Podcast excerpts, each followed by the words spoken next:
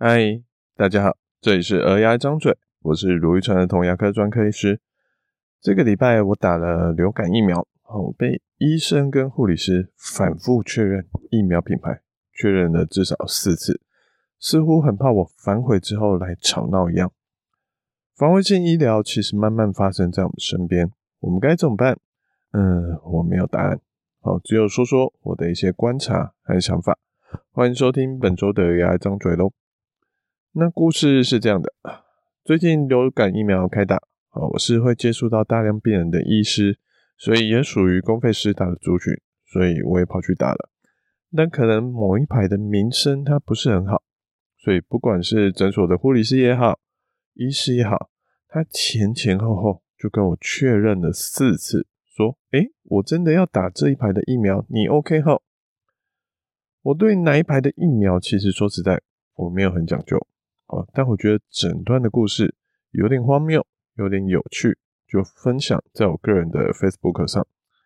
那有朋友就跟着说，诶，他之前打 COVID 疫苗的时候，也是在打同样一排的疫苗时，被医生多次确认，诶，你真的要打这一排吗？打了有可能别的国家不会承认，没有办法出国哦。让他觉得有点好气又好笑的是，你要是不知。不支持这一排的疫苗，就不要进啊！为什么这样子进了又在劝退病人，让病人觉得困惑呢？其实会这样子，好，就是医生开始有防卫性医疗的观念而造成的。说穿了，其实这就是人类趋吉避凶的一个本能，也就是我们常常说行为管理的一种表现。什么意思呢？好，就是医生帮病人治病，好，本来理想的目标就是。我帮你治好你的病，然后你给我一个合理的报酬，让我可以生活下去，双方互需互取所需。好，医生很乐意帮病人治病，因为这样子治好了，他才有钱赚嘛。可是当医生发现某一些治疗、某一些行为，他做下去也许有赚钱，但是呃没有赚的很多，但是可能会跟病人引起纠纷。有时候这个纠纷如果是医生的问题，还就算了，因为通常如果是医生的问题，譬譬如说，哎、像牙医可能拔错牙齿啊，病人明明要拔智齿，医生却把它拔到智齿前面的那一颗牙齿，这没什么好说的，就是道歉嘛，然后看怎么补偿啊。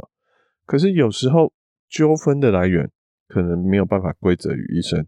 甚至也无法归责于病人或是其他任何人，有时候就是一个几率的问题啊。比如前面说的，哎，某一排的疫苗国际不承认，出国没办法入境，这不是医生能掌握的事情。我没办法去叫一个医生说，哎，日本，哎，美国，哦，你去承认一下我们家的某某疫苗，或是打完这个疫苗，哦，病人会不会出现什么副作用，不好的反应，这也不是医生或病人或其他人可以掌控的。可是就是会有一些人因为这样子跑来怪医生。因为可能的原因是，他也只找得到医生可以去责怪了，他没办法去责怪，哎，自己的身体怎么会出现这样的反应呢？可是不找一个人来责怪，他心里会过不去，这是心理上、心理学上一个很正常的一个防卫机制。有个人可以责怪的话，心情会比较过意的去。不管最后这个奇怪的病人有没有成功的跟医生要到赔偿、要到的补偿。光是会被病人这样子纠缠，就足够医生在后续的治疗中疑神疑鬼的。今天如果这个治疗的利润很高，好，所谓杀头的利润，好，杀头的生意有人做，那可能还没有什么问题。但台湾的整体医疗环境呢、一直在下降。虽然医生的薪水相对一般其他职业，嗯，算是不错，但万一真的遇上这些医疗纠纷，他需要的赔偿金可能会是十年、二十年的薪水，而且是医生的二十年薪水，不是我们刚刚说一般上班族的二十年薪水。在这样子的状况下，对医生来说，合理的考量就是把本来的目的从医好病人、赚取酬劳、赚取酬劳为第一优先，改成让自己赚少一点，但不要被缠上医疗纠纷为第一优先。所以，为了让自己不要被告，哦，医生为了让自己不要被告，反复的跟病人确认，签同意书，甚至还有一个什么契约思考期、冷静思考期，让病人最好当天就不要说“我今天决定就立刻做治疗”，要让病人回去想一想。其实这些东西说起来，我觉得，哎，其实是不错的。哦，毕竟没有人喜欢纠纷嘛。这个医病双方都一样。哦，至少正常人不会喜欢纠纷。哦，撇除那些专门以去引起纠纷为为生或为乐的那些人来说。而这些这样子多方面的确认，可以减少医病双方的疑虑，我其实觉得是不错的。但一件事情一定会有它的代价，那这样的代价是什么？就是麻烦呢，就是花的时间会更久啊。不管是当次的时间也好，或是之后他要等待，我们说有时候为了这个，我们可能不会当次就立刻让病人来治疗，可是有些病人他搞不好住得很远还为了这件事就要再多跑一次，哎、很麻烦哦，这些都是有可能的代价。那这些代价虽然辛苦，但是说实在的，也还算可以接受了。但最大最大的代价，常常会是病人的治疗权利，因为有些治疗高风险或是高成本高代价，但也有高报酬啊。有些治疗真的对病人的病情比较好。但在这样的医病关系紧张的状况下，医生宁愿选择不做，反正痛，牙齿痛是病人在痛啊，不是医生啊。对医生来说，哎，最多他就是赚不到这次的钱嘛，最多就是领啊，没有赚钱。但万一出问题了，被告了，上法院了，那个分数是负的，哦，我还要去跑卡法院，我还要去没办法去工作上班赚钱，我其实整体的。赚钱利润是负值啊，所以在少做少错的情况下，一个是零分，一个是负分，那医生就会慢慢走向少做少错的这个方向。以我熟悉的儿童牙医来说，哦，那一有一些看牙很紧张的，全口蛀牙蛀光光的，身体状况不好的，哦，那家长会来质疑，怎么上麻药了，小孩牙齿还是会痛的。这类病人，说实在，我知道我其实是有一些能力可以帮他的，但是这类的病人，哎，可能我宁愿被他骂，宁愿被他骂说，哎，你这什么烂医师，小孩在你们这边看牙这么紧张，然后让他骂一骂，他开心了，他要离开了，嗯，很好，放掉这样的病人也好过他继续勉强帮他治疗牙齿，结果他可能不但不会感谢你，还反过来哦。告你，反咬你一口。以行为管理的角度来看，当我们做一件事情会有不好的一个回馈，那我们就会减少去做它的频率，哦，做这件事情的频率跟意愿。所以，医生去做一些高风险、低低回报的事情，他就宁愿改去做一些低风险、低纠纷的治疗为主。反正牙痛是病人在痛嘛。医生，我们当然很同情病人，我们当然希望解决牙齿痛的问题，但至少这些牙痛不会反过来伤到牙医师啊。可是，如果医生被告是要拿二十年的薪水下去赔的，就算这些奇葩的病人，说实在，真的几率很低啦，我们算万分之一以下好了。可是，你要是遇到一次，就要赔上二十年的薪水。只要二十年内你有遇到一个，哎，那就毁了。我记得前几年就有一个小儿科的医生，好带他自己的小孩来找我检查牙齿。看完后，他就还问我说：“哎，你是不是刚毕业？你怎么还可以这么有热忱？”我那时候也只是笑笑跟他说：“因为我还蛮喜欢我的工作。”但前一阵子，好，其实接连遇到几个像我们提到呃一百四十八集吧，好小布那样的案例，明明都建议他早点治疗了，家长一直说不要，等到问题变严重了才。反过来怪你说，哎、怎么小孩治疗牙齿这么辛苦？哎、你怎么没有早点帮我治疗小孩的牙齿？然后这样的病人，前一阵子我大概遇到了两三个，好，所以频率其实没有很高啊。我一个礼拜搞不好看五十个以上的病人吧，可能有，好，可是就算他只是五十个五十分之一，哦，或是五十分之二，哦，其实频率不高啊。可是，就是只要遇到这样一两个质疑你是不是在乱做，或是你是不是故意伤害我们小孩的家长，医生的心，唉，我的心，其实就会非常的累。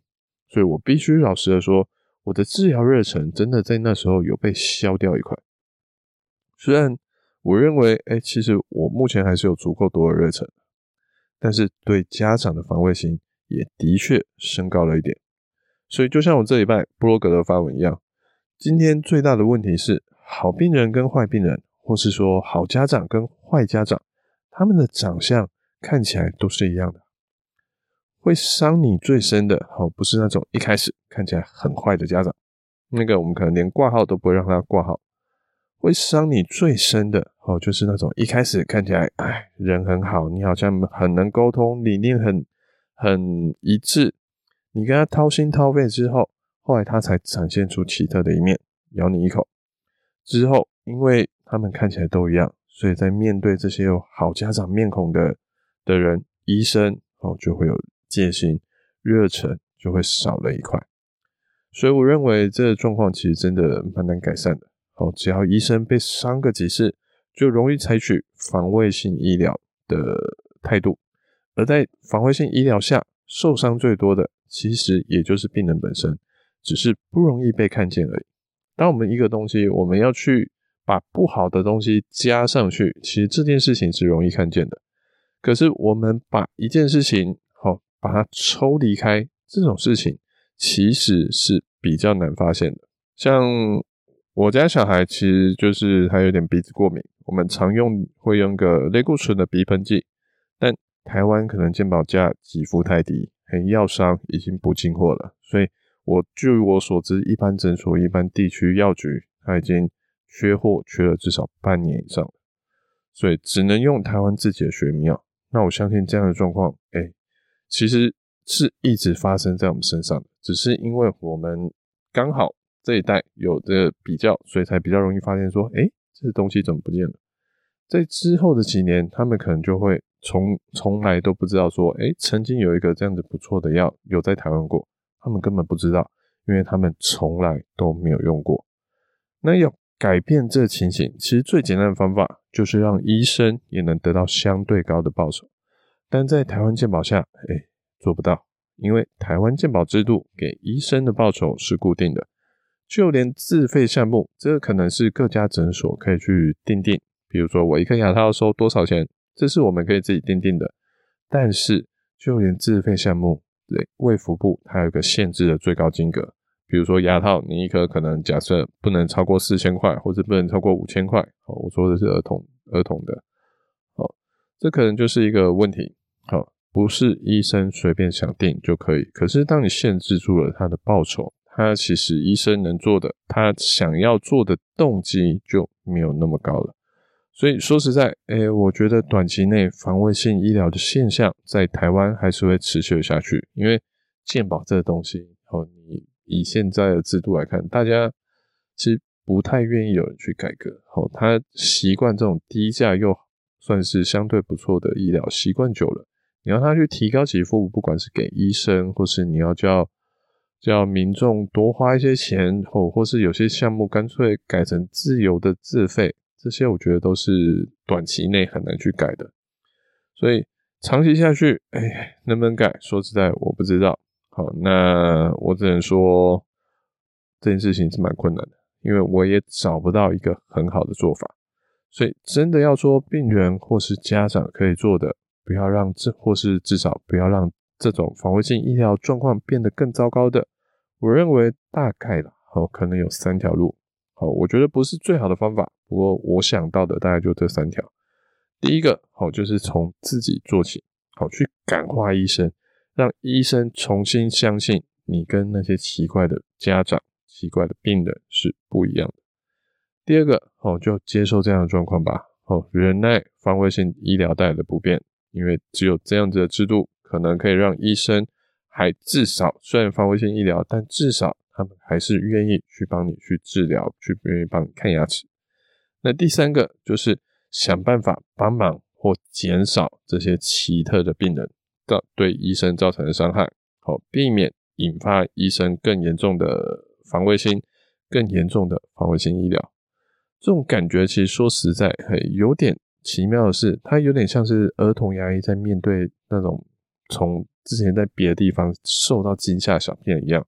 我们就常常会看到那种，哎、来的时候畏畏缩缩的，你然后会看我们桌子上面东西有什么，说我不要这个，我不要那个，然后今天我不要拔牙，我今天不要喷水。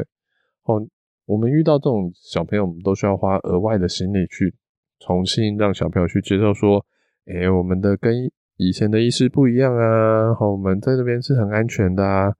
好，我们要去慢慢的花时间去打开病人的心房，才能好好的去帮这种紧张的小朋友去治疗牙齿。而现在，哎、可能角色要互换了，就是病人跟家长可能在心灵这一块需要去帮忙安抚受惊吓的医生们。虽然这些医生有一个困难点，就是你看不出来他到底有没有去表现。好，因为我们刚刚说紧张的小朋友，你其实看得出来他是很紧张的。但各位去看到，就是大家去看到，呃，我们平时会接触到的医生，不管是牙医也好，或是其他的医生也好，他们其实大多表面都还是摆出一份，至少就我的就我的经验了，好，还是会表现出一份，呃，很轻松自然的态度。他比较少医生会直接跟你表明说，哎、我很紧张，我要对你采取防卫性。比较少医生这样做，但其实可能很多医生心中都还是有这样的想法啊，所以希望这个事情可以好好的改善。好，那希望台湾的医疗环境能够越来越好，否则受影响最大的还是病人本身。好，那我在一开始要写这个主题的时候，其实没有发现，呃，我我到我今天就是可能休息的时候看新闻，发现说，诶这周末，好，十月二十二号，好像在立法院有医护人员的游行抗议，好，希望台湾的医疗环境能够越来越好，病人才会得到更好的医疗照顾。那医生好，病人家长好，应该不应该是彼此对立的对手，而应该要是互相帮忙的队友。好，希望大家都能彼此好好的合作，解决问题。好，感谢大家的聆听。好，我是如意山的童牙医。如果你喜欢我们这节内容，或有什么想听的主题跟意见想法，请在 Apple Podcast 上给我们五星评论、留言跟分享。我们下次见，拜拜。